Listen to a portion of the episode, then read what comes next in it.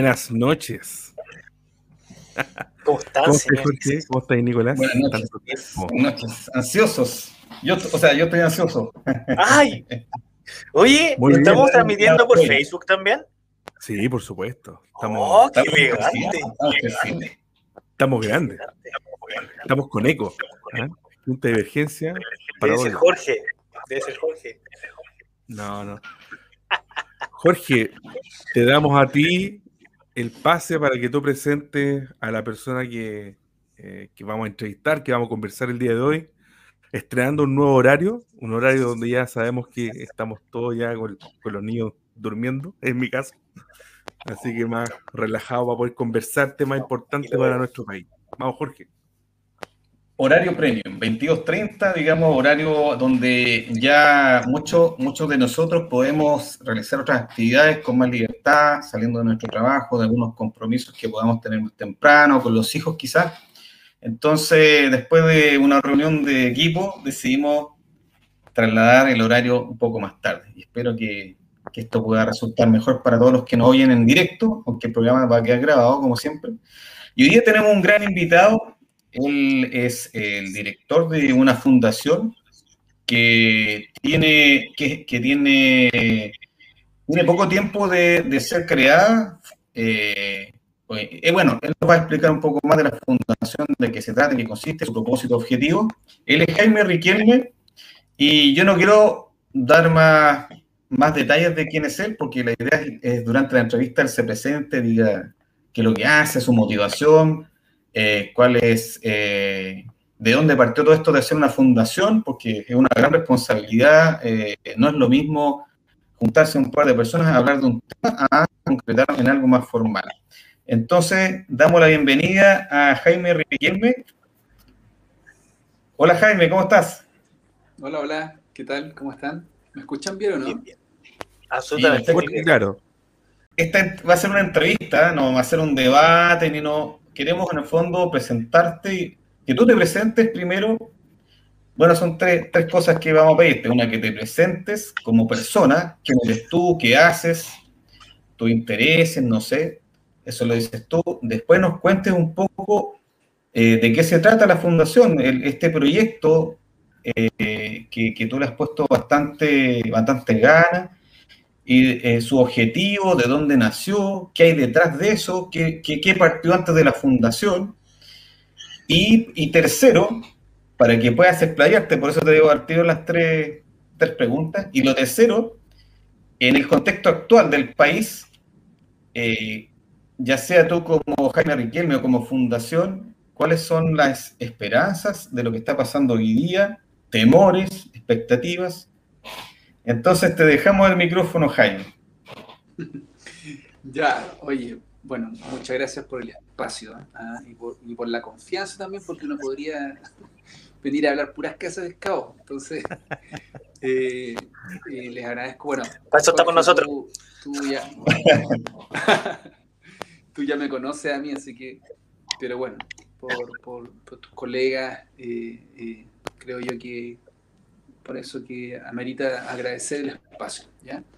Eh, bueno, yo soy Jaime Riquelme, yo soy un aca- académico, ¿ya? Eh, especializado en temas de liderazgo. Soy profesor de liderazgo en la Facultad de Economía y Negocios de la Universidad de Chile y también en la Universidad Finisterra. Ahí dirijo el Centro de Liderazgo en la universidad. ¿ya? Y me dedico hace muchos años a investigar el liderazgo en la sociedad, en las organizaciones. Entendido el liderazgo como el arte de resolver problemas relevantes con una actuación armonizada de grupos humanos. Entonces, esta definición de liderazgo, eh, desde la cual, digamos, hago investigaciones y docencia, eh, lo, que, lo que busca es, eh, es estudiar cómo las personas y las organizaciones resuelven los problemas y lo hacen de manera armonizada.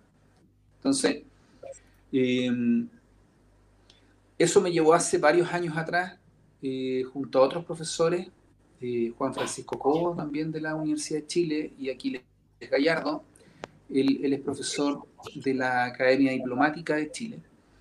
Eh, nos pusimos a estudiar el liderazgo en la sociedad. Y e hicimos un estudio bien, bien serio, o sea, fueron cuatro años de investigación, de reflexión, de reuniones todas las semanas, eh, que abordamos diferentes temáticas, eh, desde la perspectiva del liderazgo, desde la perspectiva de la estrategia. Juan Francisco Cobo es un profesor de estrategia, ha escrito libros sobre estrategia, un gallo muy experto. Y, y, Aquiles Gallardo es un experto en, en, en prospectiva y en levantamiento de escenarios futuros. De hecho, eh, en, Chile, eh, eh, la gente que en la actualidad sabe sobre prospección y sobre levantamiento de escenarios futuros, en los ministerios, en, en centros de estudio, en think tank en, en Chile, que han estudiado prospectiva, eh, han estudiado con los libros de Aquiles Gallardo. ¿ya? Aquiles Gallardo es, es, un, es un, experto en, eh, en, en, toma de decisiones de futuro. De hecho, estudió en Estados Unidos, en, el Instituto de Estudios del Futuro de la Universidad de, de Portland, si no me equivoco. Entonces, bueno, eh, nosotros tres no, nos dimos cuenta de que, eh, que juntos, eh, cuando, cuando uno tenía una pregunta respecto de, no sé, el caso mío del liderazgo, Juan Francisco y Aquiles tenían respuestas que yo no, no tenía herramientas para encontrarlas. Y así, eh, mutuamente, digamos, entre los tres. Entonces ahí, ahí decidimos hacer este estudio y llegamos a, a, lo que se conoce como el libro Estrategia País de la Autoridad del Liderazgo. Fue un libro que publicamos el, el, año 2019, en agosto del 2019, y en ese libro nosotros eh, lo, que, lo, que, lo que difundimos son las ideas de una sociedad horizontal, porque en el fondo...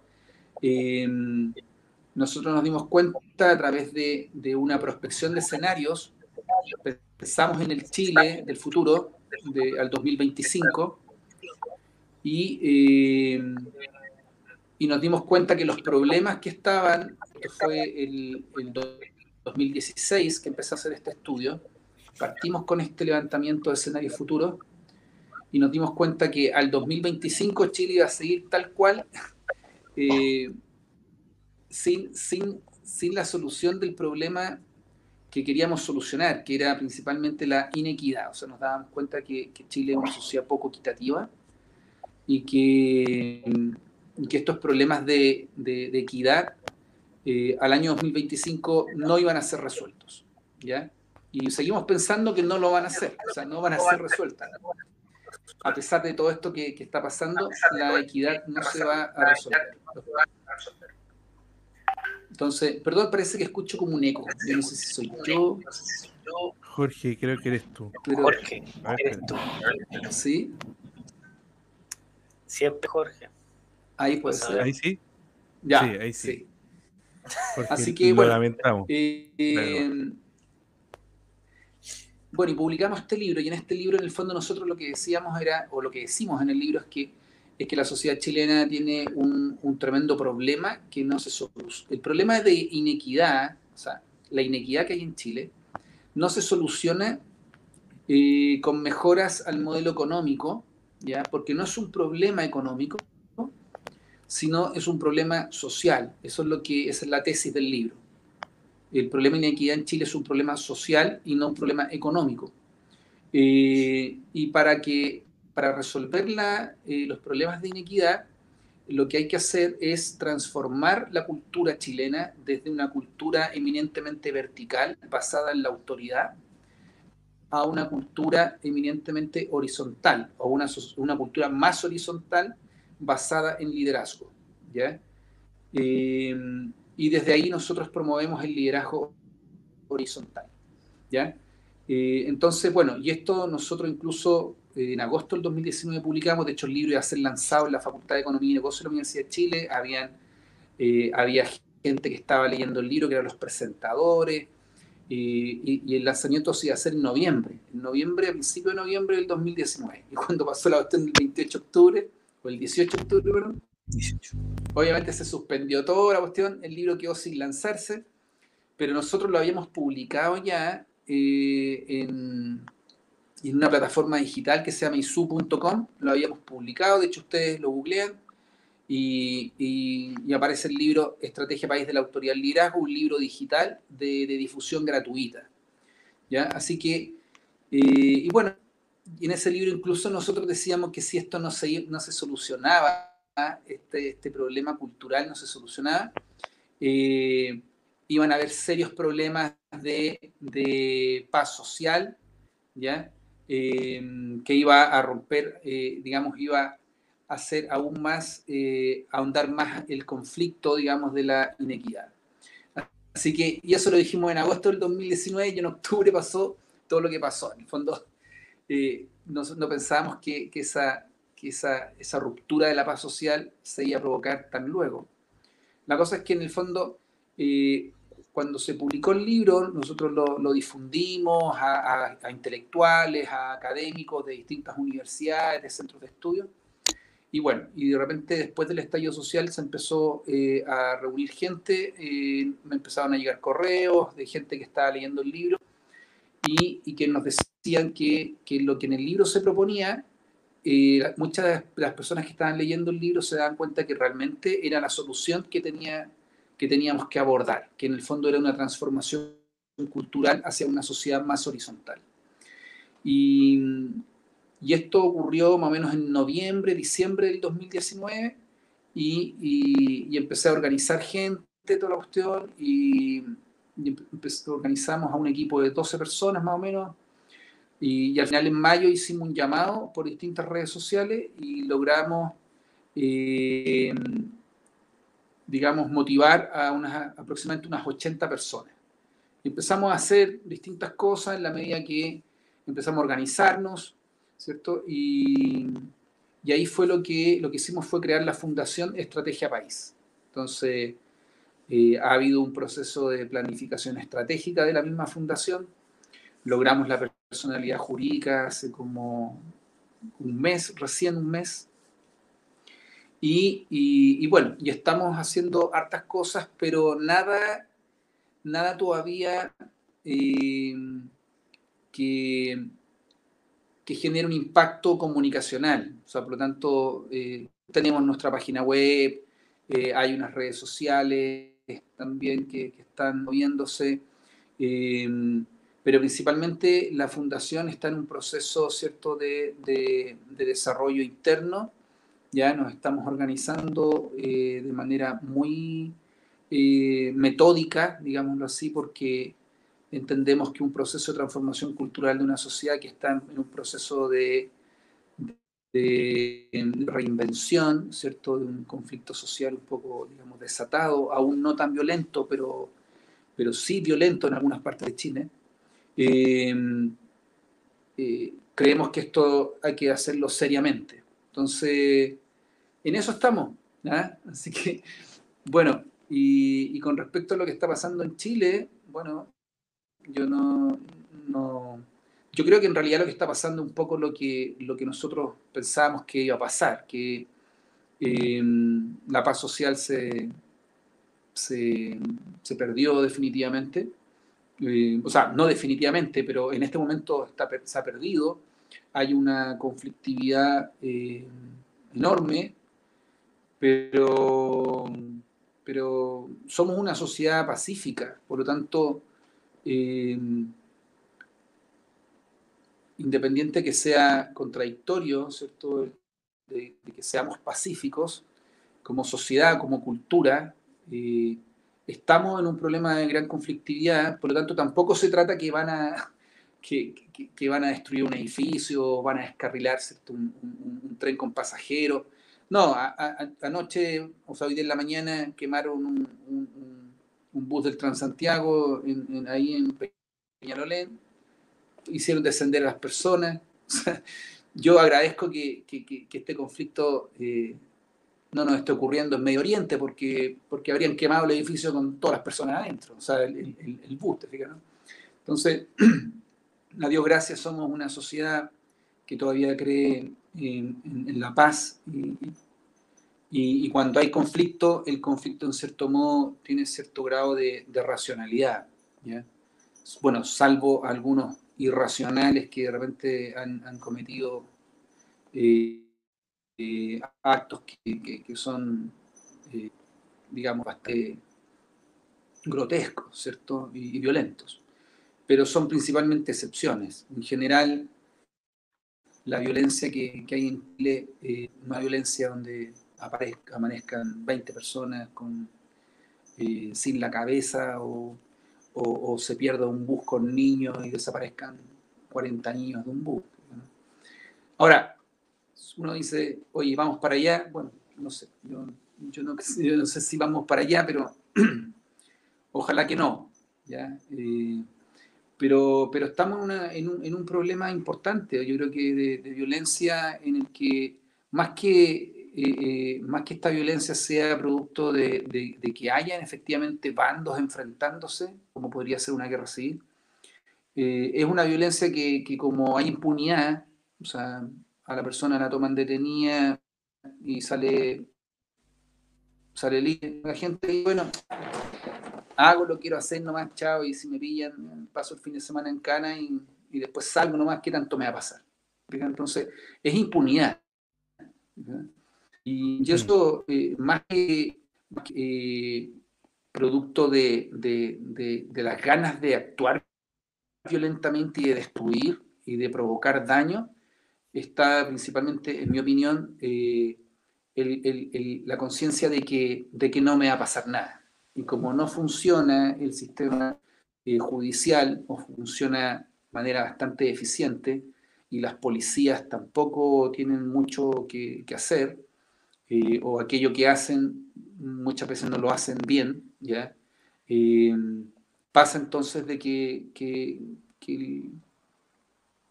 este violentista o, o- o, mm, terrorista, como queramos llamarlo, dependiendo del, del- del- acto específico del cual estemos hablando, hace las cosas porque en el fondo sabe que no le va a pasar nada.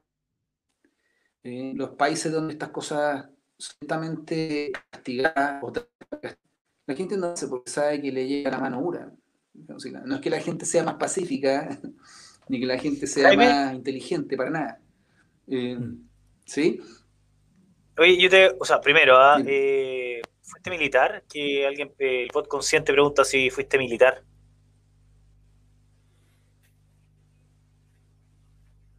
¿Aló? ¿Jaime? Te perdí, te perdí. No, no alcancé a escucharte, espérate, déjame ver. Que si perteneciste al, al ejército. Ah, ¿ahora sí? ¿Me escuchas? Sí, yo te escucho. Sí, dale. ¿Tú no me escuchas? que te escucho mejor. Vos qué raro. Sí. Ya, perfecto. No, que si fuiste militar. Que Ahí- pregunta el bot consciente. mejor. Ya, que si fuiste militar. Sí. Sí, sí, estuve en el ejército 23, Ah, ya, perfecto. 23 años. Así que Ah, ya. y No, pero, eh, ya es que me dedico exclusivamente a la actividad académica. Ah, perfecto. No, pero yo iba más eh, bien por lo que estabas comentando, eh, ese círculo vicioso. Círculo vicioso, sí. De, porque básicamente lo que tú planteas es un problema de, de incentivos, por decirlo así. O sea, eh, básicamente un análisis de costo-beneficio. El delincuente, si evalúa que le va a costar un día de cárcel o le van a cortar la mano, eh, sopesa de alguna manera las consecuencias y por lo tanto eh, decide delinquir porque básicamente le sale más barato delinquir que estarse esforzando en el fondo con un sueldo de 400 lucas mensuales con respecto al, al costo. Entonces la pregunta es, ¿cómo se rompe ese círculo y cuánto tiempo se demora? Porque hoy día en el fondo estamos transitando hacia menor restricción, eh, menores sanciones. De hecho, hay una propuesta de indulto para los, para los que destruyeron, eh, eh, ¿cómo se llama esto? Eh, eh, locales y qué sé yo, en, el contexto del estallido de violencia, que, y de alguna manera, ¿cómo y cuánto tiempo nos demoramos en romper ese círculo vicioso en el que estamos entrando, en esta espiral de escalada de violencia e inacción de la, del Estado. O sea, bueno, yo no, no, yo no soy un experto en, seguridad pública ¿eh? ni en orden público, para nada. O sea, no, si bien es cierto, fui militar y, y hice un doctorado en seguridad internacional, en paz y seguridad internacional. Yo he estudiado lo que es la paz, lo que es la seguridad, eh, he escrito sobre, sobre la defensa y la seguridad, pero pero claro, o sea, yo creo que hay expertos, hay sociólogos expertos en estos temas y, cómo, cómo se tiene que hacer. O sea, eh, evidentemente uno de, los, uno de los elementos importantes es el, costo del delinquir. O sea, cuando las personas obviamente eh, necesitan algo eh, y, no lo pueden obtener, ¿cierto?, de manera legítima, optan por, por hacerlo de manera ilegítima y y, bueno, si las penas son bajas y si, y si, y si las oportunidades que ve que no tiene eh, son nulas, eh, según el grado de, de, ansiedad que tenga con respecto a lo que quiere conseguir, eh, va a terminar delinquiendo. O sea, tú podrás ponerle castigo tremendamente fuerte, pero si nadie lo persigue, si nadie lo ve, eh, lo va a hacer igual. Entonces, lo que pasa es que, mira, yo no, yo no soy eh, un, Yo no creo en esta teoría de que el hombre nace bueno y la sociedad lo corrompe. ¿eh? Para mí, eso es, una, eso es moral. Y, yo en ese aspecto, o sea, yo creo que la sociedad las personas son amorales en la medida que, que, van, que van creciendo, que se van desarrollando como seres humanos, como personas van adquiriendo la moralidad. y esa moral va a ser según la familia, según la sociedad en la que fue formada la persona, educada. Ahí va a tener moral, pero, pero, el, pero el ser humano cuando nace es amoral, o sea, no es ni bueno ni malo, es nomás. Eh, y, claro, si, si un caro chico nace en una población donde la mamá trafica droga y el papá es delincuente, eh, obviamente que, el cabro va a ser un delincuente. Y, este costo de beneficio de delinquir o no, seguramente va a ser al de otro cabro, a lo mejor en la misma población, donde, donde el papá y la mamá o, los seres queridos que tenga no son delincuentes y son personas que, lo educan y lo forman como, como persona, seguramente esta persona no va a delinquir. Por mucho que tenga el mismo nivel de pobreza y de falta de oportunidades que la otra persona. Entonces, yo creo que es un tema, es un tema súper complejo de, entender y por eso es que, es que no se puede entender desde una sola mirada. Eh, yo lo que, lo que estudio desde el punto de vista del liderazgo es que, es que en las sociedades los problemas son, son complejos y, cuando, y los problemas complejos lo que, eh, no pueden ser resueltos desde, desde una sola mirada. Mm. Eh, Jaime. Un abogado y diga, así, punto. Eh, tiene que entenderse el punto de vista del derecho, de la política, de la sociología, de la antropología incluso, mm. desde una mirada súper interdisciplinaria. ¿ya? Y, no solamente por expertos que vengan de afuera a decir cuál, qué es lo que pasa, sino que también las mismas personas que están siendo afectadas por el problema. Javier, perdona, tú... sí, no, dale, súper bien. La, idea es no interrumpirte en tu respuesta para, para poder ir conociendo el razonamiento y todo lo que has estado exponiendo. Mira, he estado echándole un vistazo al libro.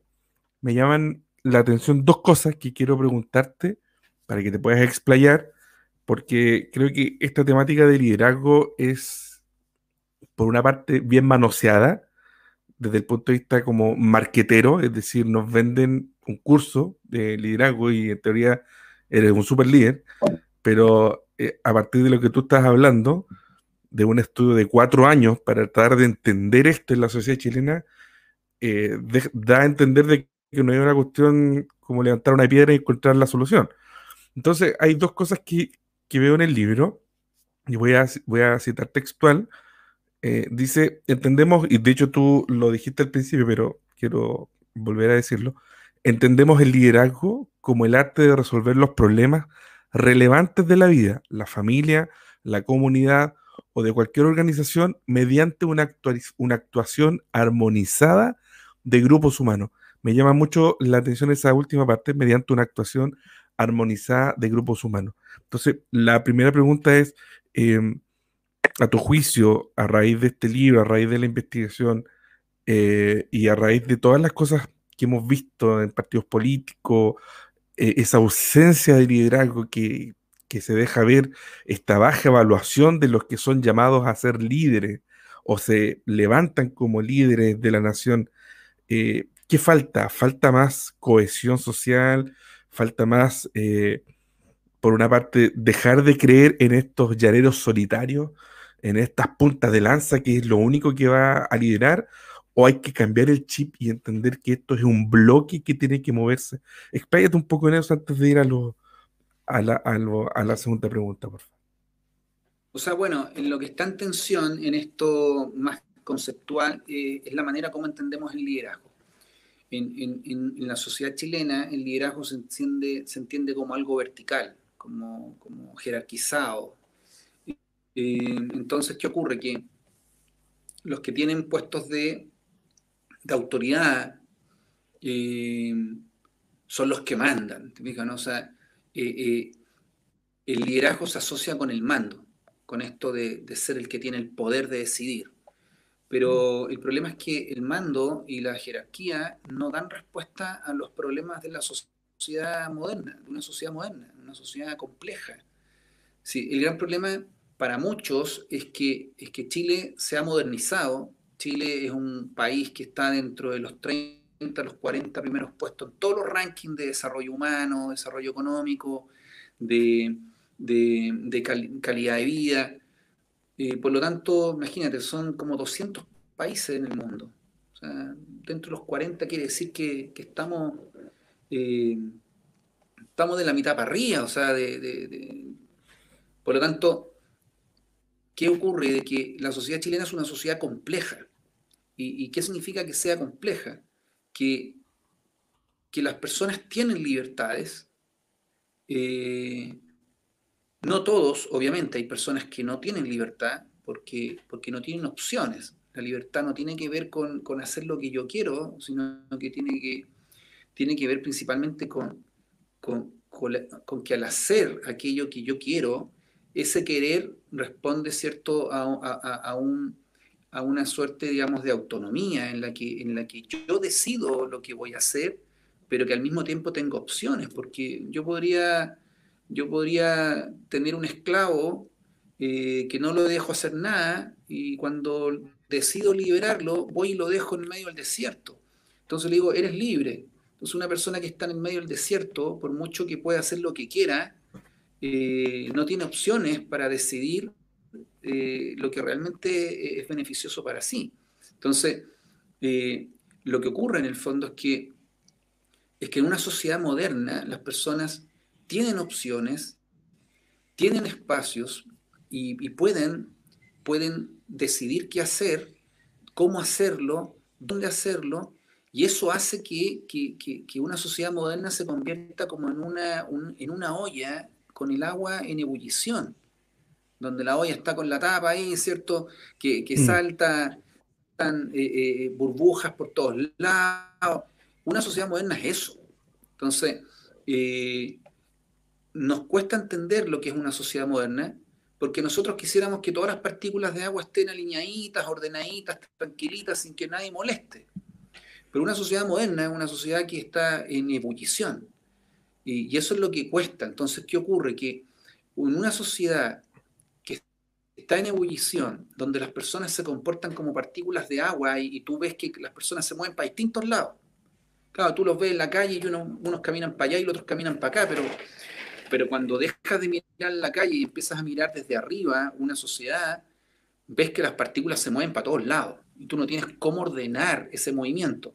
Entonces, ¿qué es lo que viene? Viene esta necesidad de la verticalidad de ordenar las cosas.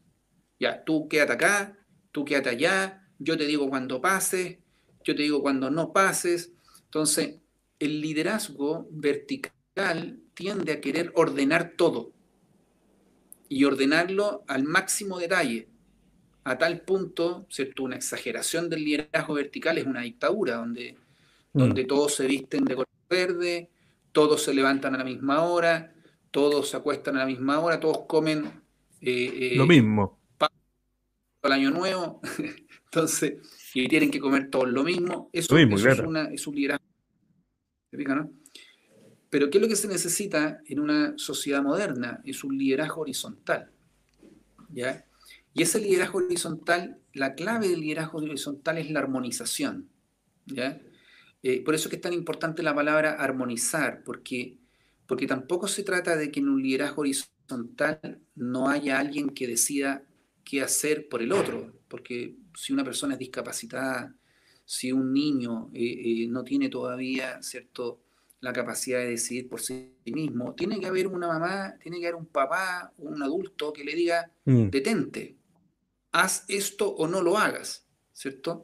O incluso un anciano senil, con demencia senil, tendrá que haber un adulto, un hijo, que le diga, papá, quédate en casa, no salgas.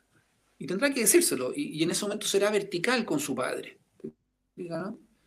Por lo tanto, la armonización tiene que ver con, con- el adecuado eh, funcionamiento, ¿cierto?, de la verticalidad y la horizontalidad en las relaciones interpersonales. Y eso tanto a nivel de, de la vida de las personas, de la familia, de los barrios, de las comunidades. Entonces, nosotros estamos acostumbrados, la sociedad chilena es una sociedad vertical, hay estudios de base científica que nos catalogan a nosotros como una sociedad vertical. ¿Y qué significa que seamos una sociedad vertical?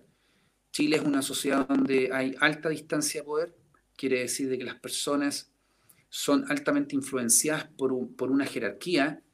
Eh, yo digo, hago esto si mi jefe lo autoriza, si no lo Mm. autoriza, entonces no lo hago. Eh, hago Déjame me- preguntar, ¿ah? La típica. ¿Ah? Déjame preguntar si es que puedo.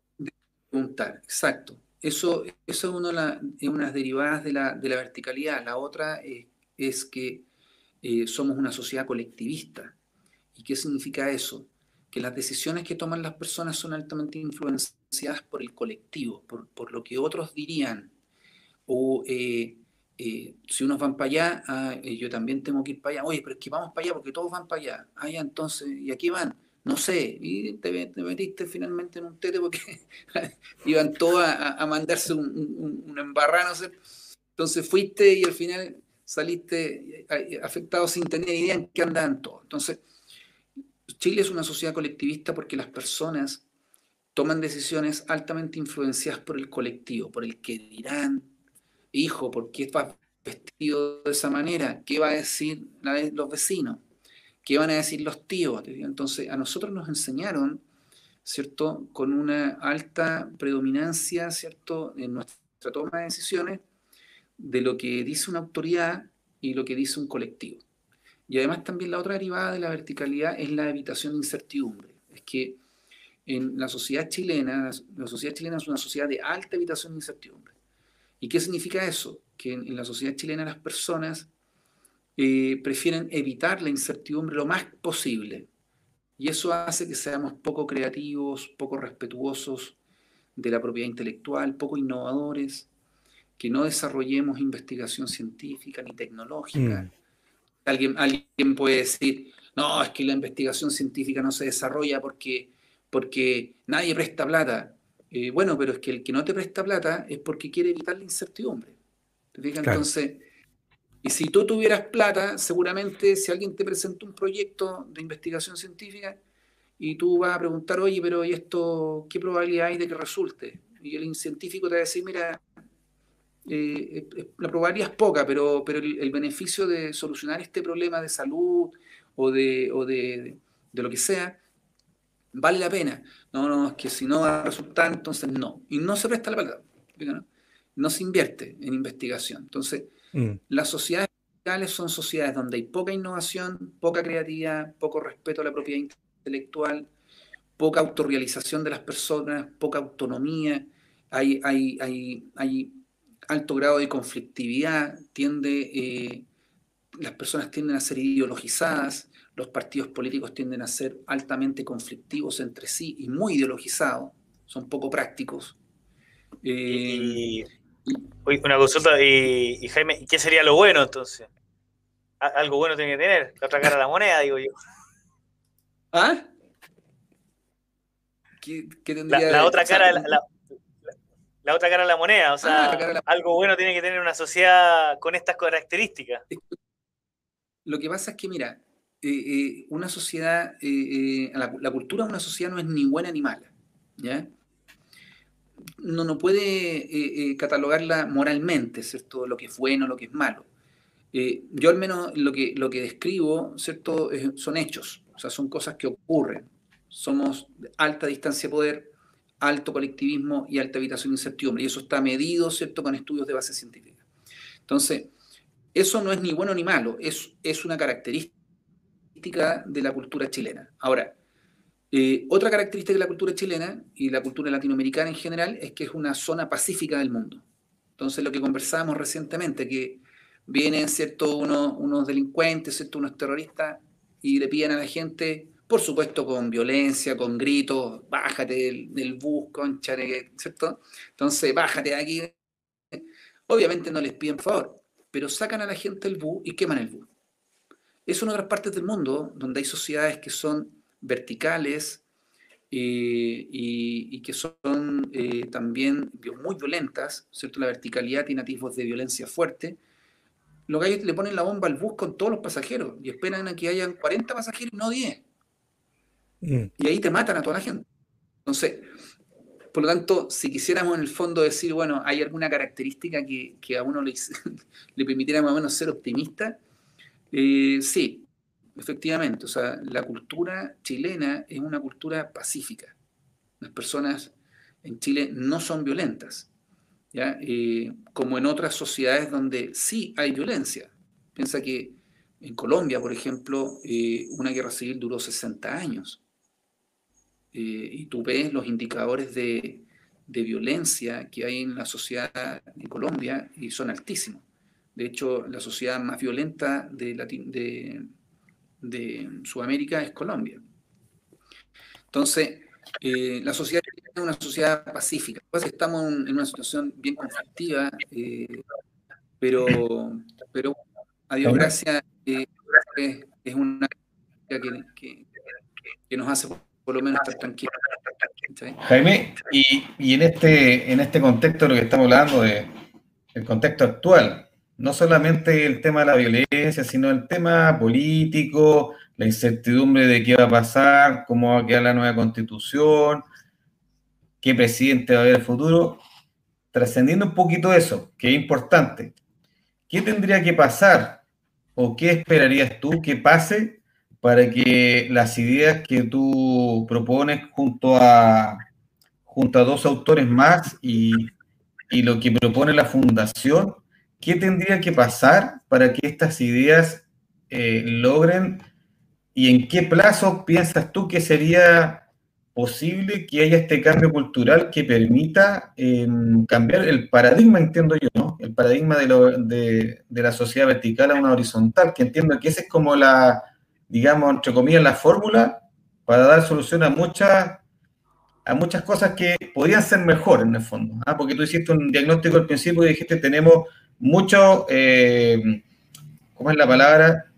Tenemos, se han conseguido cosas, ha habido progreso en nuestra sociedad, somos una sociedad moderna, por lo tanto más compleja, pero hay algo que tú diagnosticaste que necesitamos, que necesitamos cambiar de paradigma. ¿Qué tendría que pasar para que esto, digamos, como dirían los jóvenes, prendiera? ¿Y en qué plazo? Bueno, aquí hay, una derivada que es política, eh, otra que es económica y otra que es social. Yo por lo menos lo que, lo que he estudiado es la derivada social y que tiene que ver con la cultura, la cultura de la sociedad. Entonces, Claro, yo no he estudiado, yo no soy un experto en política ni soy un experto en economía. Ahora, nosotros en el fondo en el estudio eh, usamos ciertas, eh, ciertos conocimientos, digamos, y herramientas de la, de la, economía y de la política, pero desde un enfoque, digamos, de, de sociedad. ¿ya? Por lo tanto, yo no, no soy un experto que, que, que, pudiera a lo mejor dar una opinión y decir, mira, yo creo que mm. debería pasar esto. O sea, lo que sí, en el fondo, eh, yo lo que sostengo es que la sociedad chilena necesita una transformación cultural para pasar al ser un país desarrollado. Mientras no seamos una sociedad horizontal, el desarrollo económico y social no se va a producir. No se va a producir. Podría ser artificial, podría ser superficial, a lo mejor podríamos responder a una determinada cantidad de indicadores que, que podrían hacernos pensar que somos un país desarrollado, pero eso va a ser macroeconómico nomás, o sea, va a ser una mirada, ¿cierto?, lo macro. Eh, uno, va, uno va a empezar a escarbar, ¿cierto?, bien adentro y te vas a dar cuenta que, que en, lo superficial podemos parecer un país desarrollado, pero, pero vamos a seguir, vamos a seguir, digamos, no siéndolo, ¿ya? ¿Y qué es lo que creo que tiene que ocurrir? Bueno, a mí me encantaría que eh, las ideas de estrategia país se difundieran por todos lados y la gente empezara a, a, mirar eh, eh, este problema como no un problema de los de allá o de los de acá, sino que un problema de todos. Entonces, el día que nosotros tengamos conciencia que, que, que, lo que nos ocurre en Chile no es culpa del otro, sino que es culpa de todos, eh, y que todos somos responsables en el fondo, más que, más que la culpa, ¿eh? o sea, que la culpa tiene mucho esto, esto que ver, o sea, esto hablar de, de culpa es como súper... Mucha carga. Claro. Claro. En el fondo, somos una sociedad vertical, nosotros no elegimos serla, eh, pero lo somos, y, y, los países más desarrollados del mundo son sociedades horizontales. Mm. pero, bueno, pero de lo mismo, entonces ¿Sí? De, lo mismo, eh, esa verticalidad, eh, porque o sea, yo tampoco soy un experto en política, ni mucho menos, pero entiendo que el estallido de violencia, como me gusta llamarlo a mí, eh, parece más bien orquestado, pero de alguna manera yo lo que he visto es que la sociedad quizás está respondiendo a esa propuesta de cambio de horizontalidad, o sea, de verticalidad por horizontalidad, eh, y, tomo como ejemplo el último debate presidencial donde el candidato Sichel, por ejemplo, eh, trataba quizás de recoger eh, como un poco el, entre, comillas, no sé, ese sentir colectivo de que las soluciones vienen de las mismas comunidades, que, que nos sirve en el fondo la solución pensada desde Santiago y que de alguna manera él decía, yo estoy tratando de, de alguna manera conectar con las comunidades y que ellos me digan de alguna manera cuáles son sus prioridades, porque, y cierro con un ejemplo, por decirlo así, que él decía, cuando se establece el aforo máximo de personas y para los restaurantes que pueden en el fondo tener, no sé, dos mesas en la, en la vereda, él decía, si nos vamos al caso de Puerto Montt, donde caen no sé cuántos milímetros de agua al año, que es impracticable en el fondo que el restaurante ponga mesa afuera de, su local porque la gente en el fondo eh, no va a poder ir porque se va a mojar entera. Eh, es una forma de desconexión respecto a la solución misma y en realidad hay preguntarle a los de Puerto Montt, como hacían los de Arica, cómo resolvemos este problema, que el problema básicamente es que no se junte mucha gente, pero tú como restaurante tienes que funcionar. ¿Qué propones tú desde Arica? ¿Qué propones tú desde Puerto Montt? ¿Qué propones tú desde, no sé, Punta Arenas, que el viento es, desbandado? Eh, y eso de alguna manera, no sé, yo lo veo como una conexión al sentir actual de, de esa necesidad de participar en el fondo. Ni siquiera de ser autoridad electa, sino que en el fondo que vayan y me pregunten. Eh, quizás mi solución no es la mejor, eh, no es buena, pero déjenme equivocarme participando de, esta, de esta sociedad que en el fondo eh, yo también quiero, en el fondo quiero opinar, quiero, quiero tener una voz. Claro. O sea, es que, es que efectivamente, o sea, yo creo que Sichel en ese sentido es acertado lo que plantea. Ahora, tampoco se trata que, el gobierno central le ande preguntando a las comunas cómo lo quieren hacer para que para el, gobierno central decirle a la comuna, ok, haga esto. Me parece que eso eh, eh, sigue siendo centralizador. Eh, pero es la transición. yo creo que claro, es una transición, pero, pero lo que debiéramos llegar es a una sociedad completamente descentralizada. Una, una de, las iniciativas que desde el, desde el libro nosotros proponemos que, es que la descentralización del país sea a nivel comunal. Eh, y, que, y, que, las comunas sean, eh, tengan altos grados de autonomía. Ahora, para eso obviamente eh, tenemos que transformar la verticalidad de las municipalidades, que los alcaldes son patrones de fondo, y, y, lo que hay que en el fondo es, mejorar la democracia dentro de las comunas, pero darles más autonomía. Entonces, el alcalde de una comuna eh, podrá, junto al Consejo Comunal, eh, conformado por un grupo de personas, ¿cierto? Eh, anda a saber cómo, cómo puede ser, digamos, el, la, conformación de ese consejo, a lo mejor no, no de concejales, sino que a lo mejor un consejo... Actores sociales, un parlamento, actores sociales, ¿cierto? decidan cómo van a abordar este tema, qué es lo que tienen que hacer ¿Y qué es lo que tienen que hacer con los medios que hay? Porque ese es el tema, que las sociedades verticales siempre es que alguien tiene que darme los medios. O sea, si no hay medios no puedo hacer nada, ¿te digo, no? Entonces, eh, eh, eh, existe una costumbre de que siempre hay un tercero que tiene que solucionar los problemas. y ese tercero, normalmente el que viene de Santiago, el que viene de, el que tiene plata, el que tiene poder. Entonces, finalmente, eh, en una sociedad vertical eh, pareciera ser que se produce un círculo vicioso entre, entre el que tiene el problema y, el que lo puede solucionar. Pero y la persona que tiene el problema, ¿qué es lo que hace por solucionarlo? Entonces, eh, una sociedad horizontal es una sociedad que, según lo que nosotros planteamos en el libro, se caracteriza principalmente por tres valores. La autonomía, el respeto y la colaboración. Y la autonomía en todo orden de cosas. las personas tienen que ser autónomas. Eh, y, no solamente las personas, las familias, los barrios, las comunas, las provincias tienen que ser autónomas. Ahora, eso no significa que, no pertenezcan a, un, a, un, ente, ¿cierto?, que cohesiona, que en este caso, ¿cierto?, es el país, ¿cierto?, eh, pero que, pero que tengan que solucionar sus problemas sin depender de, un tercero. Entonces, por ejemplo, eh, eh, que una comuna eh, recaude los impuestos a la renta y no solamente las contribuciones ni las patentes, no, el impuesto a la renta. Y que, y que los recursos que, que, de una comuna se, se recauden se inviertan en, los problemas de las necesidades fundamentales que tiene la gente. Me parece a mí que sería mucho más horizontal que una comuna sea eh, independiente económicamente eh, y que no dependa del Estado salvo para, o sea, del Estado central, salvo para aquellos, aquellas problemáticas que son de carácter nacional. Fija, ¿no?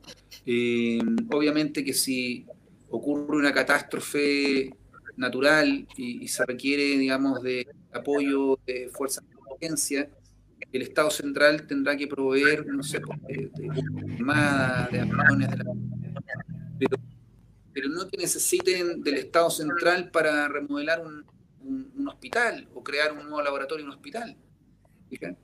Entonces, tiene que haber más autonomía en todo orden de, o sea, tomándome lo que dices tú, e-, eso sería un catalizador de, la propuesta, porque básicamente si tú haces eh, competir a las comunas y el que tenga en el fondo el modelo que más me acomode a mí y me haga de alguna manera quizá estar más cómodo y prosperar, eh, la gente eh, naturalmente va a ir migrando en el fondo y se va a ir acomodando de manera más fácil que de repente como lo que ocurre en las migraciones de los países. O sea, ¿por qué la gente se va de un país? Porque de repente se vuelve invivible, así como pasa con Venezuela, como pasa con a muchos países que en el fondo nosotros recibimos. Si eso lo logras en el fondo a nivel comunal, eh, te permite en el fondo eh, promover eh, que, que de alguna manera el, modelo que, se aplique mejor, o sea, el el que sea más eficiente para tanto la percepción de los fondos de las personas como en, términos de su, de su aspecto, no sé, espiritual, moral, económico, eh, y la gente en el fondo se va a poder desplazar de manera como en distancia más corta y favorecer en el fondo esos modelos y que se replique. ¿Qué pasa, Jorge? no sé si querías preguntar algo. Yo quería, eh, pero ah. dale tú. Ya. No, es que me llama la atención la, la como una, como unas, ah, se me van las palabras, pero es como un, eh, un tips, ya, un tips de cómo generar más autonomía. Jaime lo plantea, por ejemplo, da un ejemplo a nivel comunal, a esa escala. Entonces, yo, como viene este tema de la nueva constitución, en la nueva constitución se va a poder establecer, se podría establecer cierta autonomía. Pero, ¿qué quería comentar? Que hay una propuesta de crear macroregiones. Entonces, yo entiendo que eh, el objetivo de la creación de las regiones fue generar más autonomía o más descentralización, quizá. Y hay una propuesta de crear macroregiones. Entonces, desde tu punto de vista, pues no sé si la has escuchado, pero en el fondo es crear, en vez de tener 15 regiones, tener 4 o 5 regiones, juntando regiones en el fondo. ¿Tú crees que eso es más vertical, es más centralizador o al revés? ¿Que es, una, es, una, ¿Es un aporte, una macroregión o no? Yo creo que, yo que no, soluciona el problema. ¿eh? O sea, yo creo que eh, eh, es una verticalidad descentralizada, pero sigue siendo verticalidad. la diferencia es que el alcalde, en vez de pedirle la plata a un escalafón superior más, le pide un escalafón inferior menos. O sea, tiene que, en vez de subir 10 escalones, sube 9. En el fondo es como lo mismo. O sea, es como una descentralización así como que ya descentralicemos el país, como que ya descentralicemos. Eso no es descentralizar es que ¿sabes lo que pasa? Que, que el, a ver, la complejidad y una sociedad moderna donde las personas reclaman cuando algo no está bien, en una sociedad antigua, una sociedad, eh, digámoslo así, eh, colonial, nadie podía reclamar porque te cortaban la lengua. ¿Te fijas, no?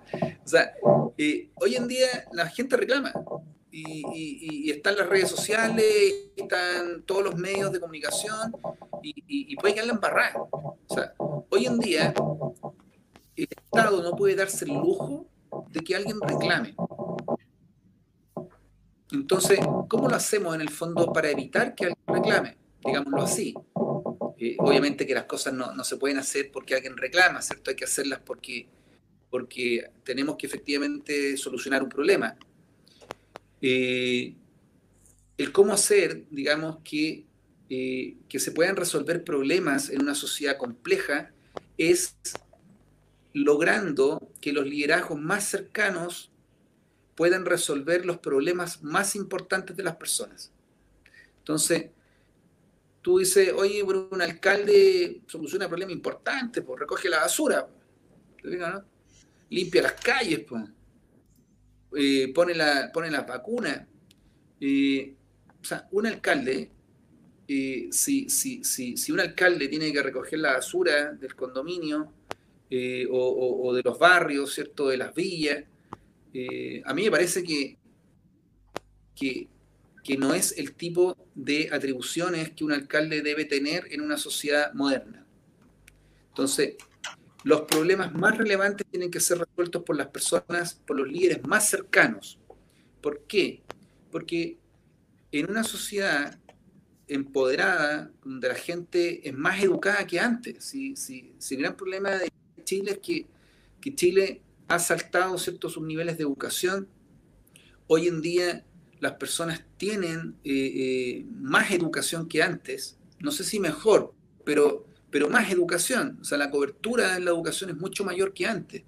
Mm. Mucha más gente va a la universidad. Entonces, hoy en día, el pensamiento crítico es mucho mayor. Y, tú tienes que mirar y tener de cerca a la persona que te responde los problemas. Entonces, no puede ser que, que por ejemplo, eh, eh, en un problema, yo vivo aquí en la zona de los Andes, eh, hay justo una calle donde siempre ocurre accidentes. Entonces, nadie pone semáforo. ¿Por qué? No, porque, porque esa calle es de el, Ministerio de Obras Públicas, es el que tiene la el Ministerio de Transporte. Puede poner el semáforo el Ministerio de Transporte. Justo en un punto donde hay tres comunas que se entonces, ¿por qué no decidir eso, las tres comunas de manera colaborativa y se juntan los encargados de dirección de tránsito de las tres comunas y dicen, no, vamos a poner un semáforo?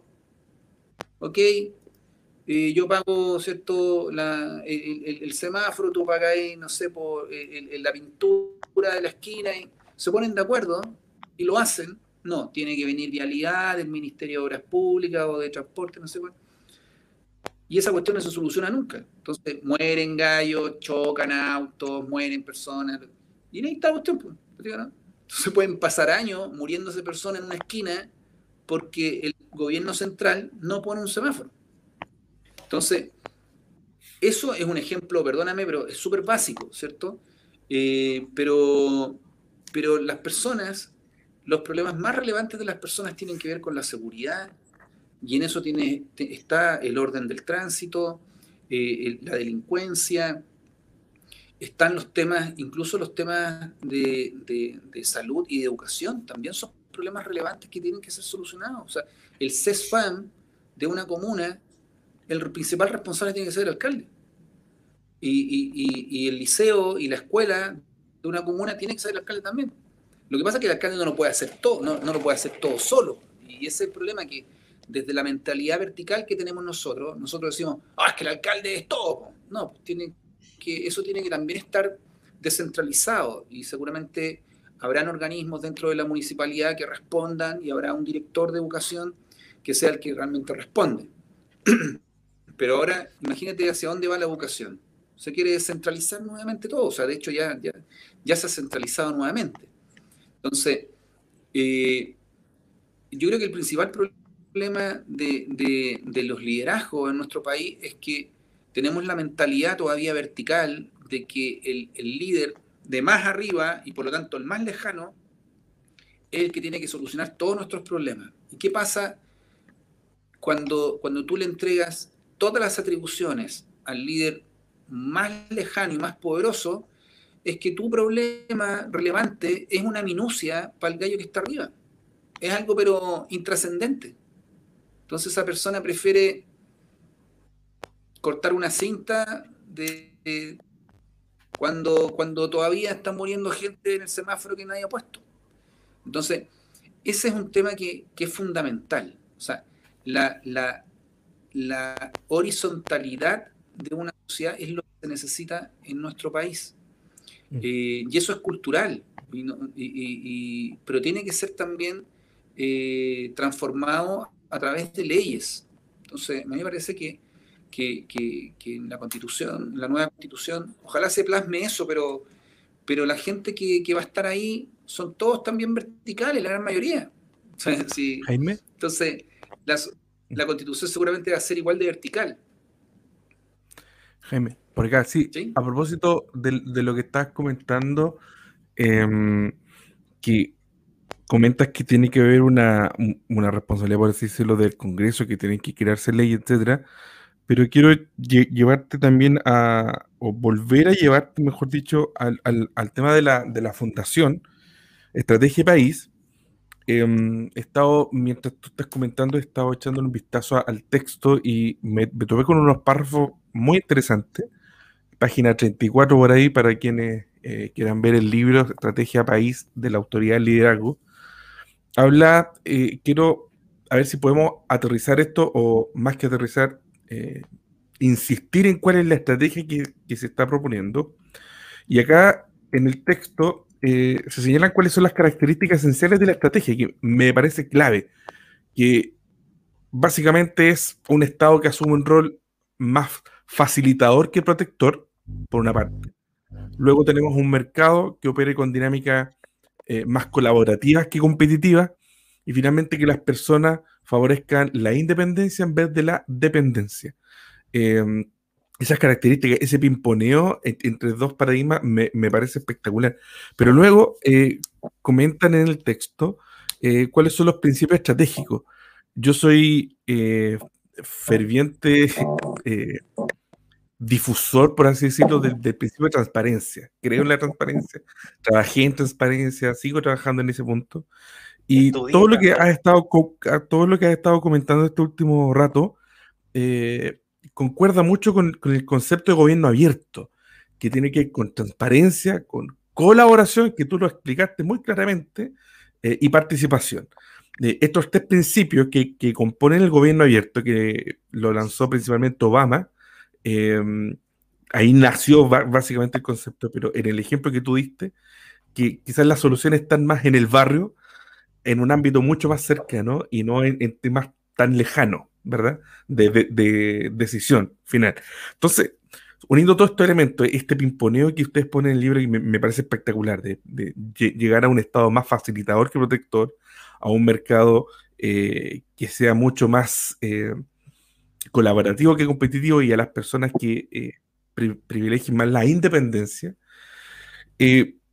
¿cuál, ¿Qué es lo que tienen pensado ustedes hacer como fundación? Tú nos, nos dijiste que están formalizados hace poco, eh, en una parte del texto ustedes hablan de que esto tiene que inculcarse también en, temas éticos. Eh, y, lo, uno finalmente con lo que vimos un par de días nomás de que un profesor de historia eh, inculcando y sembrando su ideología. Entonces, ¿cómo podemos desde, o cómo ustedes como fundación, desde los primeros pasos, inculcar este nuevo paradigma?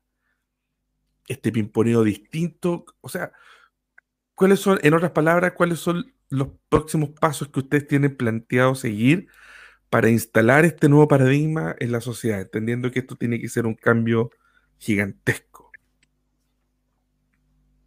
Sí, bueno, los pasos son, son pasos muy grandes y, eso, y eso hace que también eh, tengamos que darlos con mucho cuidado, porque cuando uno da pasos grandes, si uno llega a equivocarse en el paso que está dando, es difícil echar, echar atrás. Entonces, eh, lo que nosotros en este momento como fundación estamos, eh, tenemos tres equipos trabajando, tres equipos aproximadamente unas siete u ocho personas, que estamos trabajando en tres dimensiones, una dimensión política, una dimensión social y económica, y una dimensión eh, metodológica.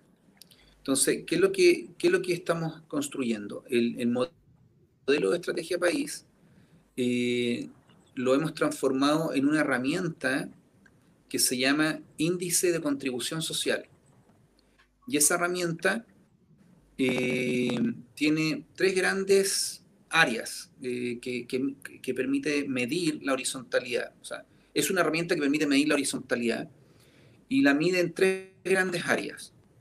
En el cómo una organización se estructura horizontalmente, cómo esa organización interactúa con los trabajadores, con los miembros de la organización horizontalmente, y cómo esa organización interactúa con la sociedad horizontalmente. Entonces, en el fondo nosotros medimos, medimos queremos medir la horizontalidad en tres dimensiones en la dimensión estructural y en las relaciones interpersonales hacia dentro de la organización y hacia afuera de la organización. Entonces, creamos este índice de contribución social y lo tenemos ya eh, súper eh, avanzado y vamos a empezar a eh, aplicarlo en organizaciones, organizaciones que pueden ser de cualquier tipo, porque como esto, esto es un tema cultural, eh, habiendo personas, hay cultura. Mm. Entonces, eh, vamos a empezar a, usarlo y a ofrecerlo a, todo tipo de organizaciones, tanto de la sociedad civil, ONG, eh, instituciones públicas, empresas también, porque, a ver, nosotros, claro, podríamos llevar la horizontalidad a persona a persona, pero nos demoraríamos seguramente lo que se demora uno en, en, transformar la cultura de 18 millones de personas. Entonces, lo que nosotros tenemos que hacer en el fondo es buscar eh, los nodos, y en los nodos son las organizaciones, porque las personas se, interactúan a través de organizaciones. ¿ya? Entonces, por eso en el fondo está este, este equipo de, contribución social que se llama, que, eh, lo, que lo que busca es eh, llevar este instrumento de medición de la contribución social de las organizaciones a una sociedad más horizontal. Ese eh, es uno de la, este es uno de los grupos y, el otro grupo es el de contribución al proceso constituyente. Nosotros en estos momentos tenemos a un grupo de personas que está eh, analizando cómo promover el modelo de estrategia país en la nueva constitución. Tenemos la sensación de que estamos un poco, eh, no sé si llegando tarde, pero, pero avanzando lento eh, con esto y esperamos poder desarrollar las ideas fuerzas que, nos van a permitir eh, llegar donde los constituyentes con estas ideas de horizontalidad de estrategia país. Eh, esperamos en, un par de semanas más tener listo ese mensaje, pero vamos a tener que hacer todo un diseño también comunicacional, cómo difundirlo, cómo llegar a los constituyentes con el mensaje, pero, pero lo que estamos en este momento desarrollando son em, principalmente tres propuestas. ¿ya? La, estructural es una propuesta que, que, lo que se busca es que la constitución em, tenga un apartado en el cual se eh, explicite el mandato eh, ciudadano a, los, a, la clase política eh, para poner ponerse de acuerdo y hacer un plan, digamos, de desarrollo económico y social a 20 o 30 años. O sea, que, que la Constitución aparezca en algún punto que los políticos están obligados constitucionalmente a ponerse de acuerdo en, en la ruta que debe seguir el país durante los siguientes 20 o 30 años. Eh, ¿Por qué tiene que.? Y eso es lo que nosotros llamamos una estrategia país. Entonces, ¿Por qué es importante que en la Constitución de la República exista el mandato de una estrategia país? Porque una estrategia país abre el gobierno, lo que hace es un gobierno abierto. Porque imagínate si los políticos están obligados a ponerse de acuerdo. Eh, se ponen de acuerdo en lo que hay que hacer, o sea, a los políticos hay que enseñarles a cómo tienen que ponerse de acuerdo. A los políticos nunca mm. nosotros les hemos exigido que se pongan de acuerdo. Es más, pareciera ser que nos hacemos parte de, los desacuerdos políticos y, como que les hacemos caso. Y, si un político dice A y otro político dice Z, eh, como que nos vamos a la A o nos vamos a la Z. Y, nunca nosotros vamos y le decimos, oye, ¿sabes qué más? Vengan para acá los dos. Ya, se cierran aquí en esta habitación y no salen hasta que salgan, con una letra que les sirva a los dos. Mm. Porque eso es lo que queremos nosotros Somos una sociedad eh, queremos cohesión y ustedes son nuestros líderes y tienen que saber ponerse de acuerdo. Si no, ¿cómo, qué, esperamos, qué, se espera de nosotros mismos si ustedes no son, poner, no son capaces de ponerse de acuerdo? Entonces, en el fondo, en la constitución política tiene que existir un mandato en el que, en el que los políticos estén obligados a ponerse de acuerdo cada cierta cantidad de años. Imagínate si, si los políticos están obligados a tener un plan de desarrollo social y económico de un horizonte de, de 20 años. Mm. Cada gobierno va a tener que cumplir una parte de ese plan. Y va a tener que rendir cuentas. Entonces, si a un gobierno, imagínate que aparece un gobierno comunista, y si a ese gobierno comunista le corresponde durante sus cuatro años abrir eh, la producción energética a, grandes conglomerados de empresas privadas, por muy comunista que sea, va a tener que abrir las energías renovables a empresas privadas. Porque por muy comunista que sea, eh, va a tener que responder al mandato de la estrategia país.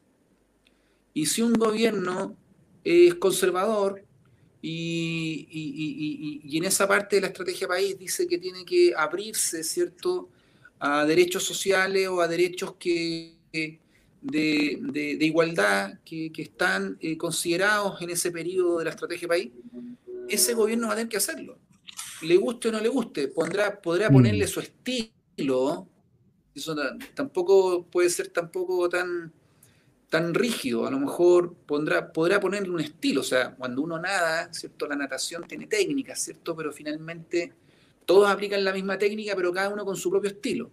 ¿Te fijas? Entonces, aquí es lo mismo, la estrategia país va a definir el objetivo, el qué se tiene que lograr, y bueno, y, y, el gobierno de turno tendrá que lograrlo. ¿Qué es lo importante de todo esto? Es que si, si a una serie de, si a un periodo de gobiernos se les, se les raya la cancha y se les dice lo que tienen que lograr, las rendiciones de cuentas van a dejar de ser poesía, porque en la actualidad las rendiciones de cuentas, la cuenta presidencial, la cuenta del ministerio, es pura poesía, es puro marketing. Es puro marketing. las cuentas participativas en realidad lo menos que tienen son participativas. Oye, pues si son, es, pura, es puro marketing la cuestión. Entonces, pero si hay una estrategia país y esa estrategia país está asociado a objetivos bien claros, está asociado a recursos, a presupuestos, a políticas públicas, a, una serie de leyes que tienen que estar aprobadas. Oye, ¿no es el presidente de la República el único responsable de que ciertas leyes no se hayan eh, aprobado? El Congreso va a tener que andar corriendo también, porque si no el Congreso va a ser inconstitucional. O sea, si un Congreso no cumple con las metas que están establecidas en la estrategia país, el Congreso va a tener que andar corriendo y van a tener que ponerse de acuerdo, igual como se ponen de acuerdo de un día para otro, que todos votan y, de un día para otro sale una ley, van a tener que ponerse de acuerdo porque si la estrategia país dice que el año 2028 tienen que hacer ABC y estamos en 2027 y no han hecho ni la A, ni la B, ni la C, tendrán que mandarse seguramente un periodo legislativo de 12 meses y no de 9, o sea, o de 10, ¿te fijas, no? Y tendrán que trabajar en vacaciones. Jaime, ahí respecto de, eso, de eso. Perdón, perdón. Mira, eh, ¿me escuchas? ¿Sí? ¿Qué, ¿Te quedaste pegado? Uno, dos, probando, sonido. Uno, dos, sí, sí, sí. ¿Me escuchas? Uno, dos, tres. Ay. Jorge, ¿me escuchas tú? Em, hay, el, principio, a ver, en el, documento, en el libro, hay, hay una, ustedes se explayan respecto al principio de transparencia, hay un reconocimiento que se ha hecho algo en transparencia, hay índice. Eh, yo trabajé en el Consejo para la Transparencia, en, el área de fiscalización, fui jefe de algunas unidades de transparencia. De hecho, hicimos eh, con Jorge, eh, eh, a través de la Fundación Estrategia País, una charla de, transparencia. Y ahí ustedes señalan que sin duda que se ha avanzado, pero se requiere avanzar mucho más. una de las, de las cosas, llevándote a este tema, y ya por mi parte termino porque estamos abusando de tu tiempo, está muy entretenida la, la conversa, pero quiero plantearte esto en la ley de transparencia, por ejemplo, hay algunos servicios públicos que están exentos de pedir información. Hay algunos argumentos legales, etc. Pero si vamos a hablar de estrategia país, concuerdo plenamente con ese concepto de que si vamos a institucionalizar, por así decirlo, el principio de transparencia, bueno, institucionalicémoslo en todo. O sea, eh, ¿por qué algunos servicios públicos van a estar ajenos de que yo le pida información y que me entreguen? por ejemplo, la Contraloría General de la, de la República, el Congreso, uno puede pedir información, pero a quien yo puedo reclamar si es que no me entregan en plazo o las cosas que yo pedí, ya es directamente la Corte de Apelaciones u otros lugares, que no es lo mismo respecto de todos los servicios públicos. Y por otra parte, eh, en mi experiencia fiscalizando, llegaba a, a, la misma conclusión junto a mis compañeros de trabajo, mi directora de fiscalización, es que la administración pública, el sector público, eh, que tiene un rol importante en este llamado Estado, funciona siempre con el garrote y no con la zanahoria, para ponerlo como en términos caricaturescos, por así decirlo. Funciona con la amenaza del sumario. Es decir, oye, si no cumples en transparencia, te voy a sancionar y vas a pagar tú y todos los que fallen dentro de un 20 o un 50% de tu sueldo. Ah, perfecto, cumplo. Entonces son muy pocos los casos contados donde se cree realmente en la transparencia eh, dejando de lado el palo, dejando de lado el garrote. Entonces, por eso creo que es relevante el, inmenso trabajo que ustedes están haciendo, porque son pocos actores los que están apostando por institucionalizar estos principios y los otros 10 restantes que ustedes señalan en el documento. Entonces, uniendo todos estos temas, eh, ¿cuáles son los principales aliados de la, de la fundación? Yo creo que el rol que ustedes tienen es, clave, las aspiraciones que, que, tienen también son potentes, pero ¿cuáles son los, los principales aliados que tienen? Eh, ¿Cuáles son los aliados que les faltan quizás concordar para poder estandarizar esta estrategia país, el concepto de estrategia país? Sí, bueno, como, como te comentaba, digamos, eh, estamos como, eh, no sé, pienso yo que a lo mejor estamos llegando un poco tarde porque, porque este proceso está como a punto de partir y nosotros todavía no tenemos, no tenemos listo el mensaje. Eh, pero, pero bueno, nosotros no tenemos un objetivo de corto plazo, o sea, una cultura se cambia por generación a través de las generaciones se va cambiando. Por lo tanto, esta fundación, ojalá que cumpla su misión de aquí a 40 años. Mm. Eh, y bueno, no somos los que estamos y los que logramos esa, eh, ese, objetivo. Eh, tendrá que, tendremos que ojalá darle sostenibilidad al proyecto para que otras personas sí lo logren. Pero, mm, pero en este momento, por ejemplo, no, no tenemos todavía aliados no recién. Lo que pasa es que en Chile, como Chile es una sociedad vertical, si tú no tienes personalidad jurídica, no existe. ¿Te fijan? Eh, entonces, nosotros estábamos esperando tener la personalidad jurídica para, para salir a golpear puertas. Mm. Y, estamos esperando tener este indicador de contribución social para, para golpear puertas y ofrecer eh, una propuesta de valor concreta, porque una cosa es lo que dice el libro, el otro son los valores de la fundación y todo, pero la gente te dice, sí, pero, pero ¿qué me vendes tú? ¿Qué me ofreces? Muéstrame. Claro. Entonces ahí yo te muestro un de contribución social, ¿te fijas? Entonces, estamos con eso, eh, mm. estamos eh, a punto de salir con este mensaje. espero que, que logremos espacios donde, donde podamos difundirlo y ojalá, eh, ojalá meterlo en la constitución y si no, bueno, eh, seguiremos avanzando. Si eh, no teníamos, o sea, creemos que, esto de la nueva constitución es como una súper buena oportunidad para, para meter a fuego el modelo de estrategia país desde la constitución pero, pero el modelo de estrategia país es un mensaje súper nuevo que, la gente no lo tiene internalizado, por lo tanto, tampoco vamos a lograr meter este mensaje en, la mente de personas que, quieren ponerle a la constitución cosas que vienen ideándolas de hace 10, 20, 30, 40 años. Entonces, meter estrategia país, modelo de estrategia país es como muy difícil. Yo creo que nos va a resultar difícil. Eh, y por lo tanto, yo soy bastante realista, o sea, yo creo que tenemos que ir, presentarlo y tratar de difundirlo lo más que se pueda. Pero si no lo logramos, no importa, eh, eh, nuestra, nuestra misión no se cumple en el momento que salga la nueva constitución. Está recién comenzando esto. Y, los que estamos acá no somos los que seguramente vamos a ver nacer, ¿cierto?, a la sociedad, a una sociedad más horizontal. Así que tenemos que tener paciencia nomás, paciencia y mucha mucha persistencia en el objetivo. Bueno, ya estamos, ¿se escucha, no? Sí, ya.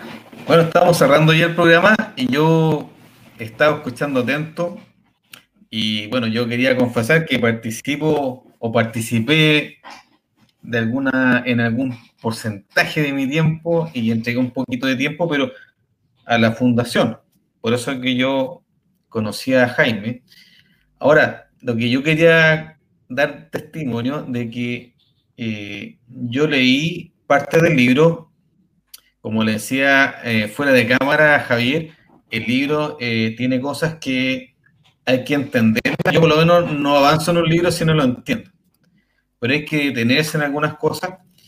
Pero ya en, en varias cosas que fui comprendiendo, escuchando también algunas exposiciones de Jaime, yo me contagié mucho con, con el, digamos, con, la, con el diagnóstico y la propuesta para enfrentar este diagnóstico, ¿cierto? Que a grandes rasgos podríamos decir cómo pasar de una sociedad vertical a una horizontal o cambiar el paradigma de, de lo vertical a horizontal, pero no, no porque sí, sino porque detrás de eso hay un gran beneficio y que y no porque siempre tuvo que ser así, sino que hoy día, en el contexto actual, las cosas que están pasando, de, de los problemas o de los conflictos que hay en la sociedad, es una, una de las buenas propuestas para enfrentar. O sea, no, no es como una ideología que plantea cambiar la sociedad porque a alguien se le ocurrió que lo mejor es que todos sean blancos o que todos piensen de una manera o que todos no sean creyentes y lo sean. No sé eh, sino que plantea una respuesta al, a la problemática de la sociedad moderna, como tú dijiste al principio. Pero llevándolo tal como tú lo dijiste, es un tema cultural, a mí me influyó muy positivamente porque eh, yo lo estoy tratando de aplicar en, mi, en mi entorno, eh, con mis hijos, el colegio donde están mis hijos, un conflicto, digamos, una situación especial el año pasado, sobre todo en estos días de las clases online, donde no se sabía nunca durante el año cómo se iba a evaluar a los estudiantes y al final eh, hubo un problema de entrega de nota al final del año. ¿Te, acuerdas, Jaime, que, que, una vez hicimos una instancia para poder eh, encontrarnos entre el centro de padres, el centro regional de padres y el director? instancia que lamentablemente no se consiguió y que es señal de ese diagnóstico de esta sociedad vertical donde el director tiene su, equipo asesor, pero le falta ese paso de llegar a la gente, a las familias que están directamente afectadas o beneficiadas por sus decisiones. Pero en el fondo lo que quiero decir es que como, es como un tema que cada uno lo puede enfrentar a su escala.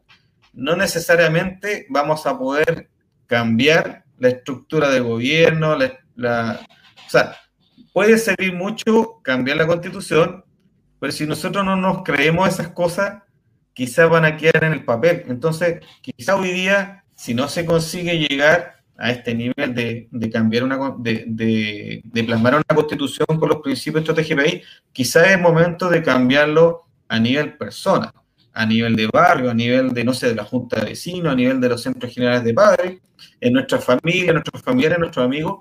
Yo por lo menos, yo, yo, yo me tomé eso bien en serio. Yo, de verdad, Jaime, cuando, cuando conocí este, este proyecto y esta idea, a mí me influyó muy positivamente. Incluso todavía me está, me está generando, me cuestiono muchas cosas. De hecho, eh, bueno, lo que comentamos fuera de cámara, lo que hablamos del tema de la política, que no lo vamos a comentar acá, también me ayudó mucho a eh, liberarme de muchos prejuicios y en el fondo cómo mirar mi relación con los demás. ¿Cierto? Y, yo creo que eso también es importante porque, insisto, no, podemos cambiar la constitución, pero si la gente no lo entiende, no se lo cree, no lo vive personalmente, quizá es el momento de hacer el cambio de forma personal y de ahí empezar a irradiar esta, este cambio de paradigma que podría ser muy positivo. Yo quería cerrarlo con eso porque es un testimonio personal. O sea, yo al menos creo que es posible. Creo que, creo que sí puede generar algo, quizás como dices tú, en otra generación, en nuestro hijo, en nuestros nietos.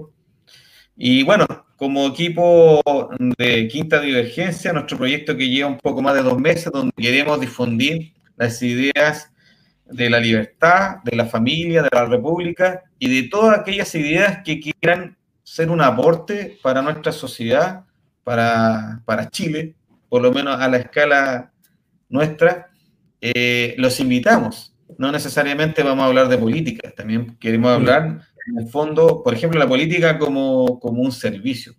Y también todas las propuestas e ideas que quieran, en el fondo, construir un, país, eh, digamos, como lo soñamos, ¿cierto? Cada uno con sus sueños. Entonces te damos muchas gracias, Jaime, por el tiempo que te has dado. Es tarde, pero tú igual aceptaste. Y yo no sé si más adelante te puedo invitar, pero yo creo que hay muchas cosas más que podríamos conversar. Y, bueno, muchas gracias por, por tu presencia. Eso, no sé qué más decir. Estoy muy contento que haya podido estar. Sí, muchas gracias Jaime por la conversación, por todo. ¿Cómo? Pues, muchas gracias y bueno, y cuando gusten. ¿ah? Cuando gusten, eh, cuando espacio, feliz de participar. ¿ah? Ok, muchas gracias Jaime.